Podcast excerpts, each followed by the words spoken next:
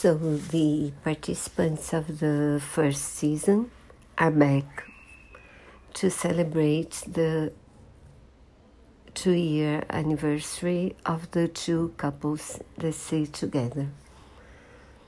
So, you know, I was glad to see them, the participants, and but I do think the happiest. Couple is too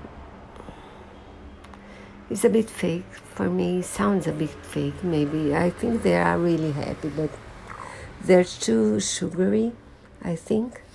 The other couple i was happy to see uh, and i was sad to see my favorite uh, woman does not seem happy, which is a pity because I do think she's the the one I like best.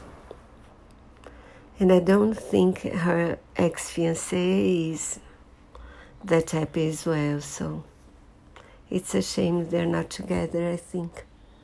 Sorry for the spoilers, but you know, I do think they're necessary.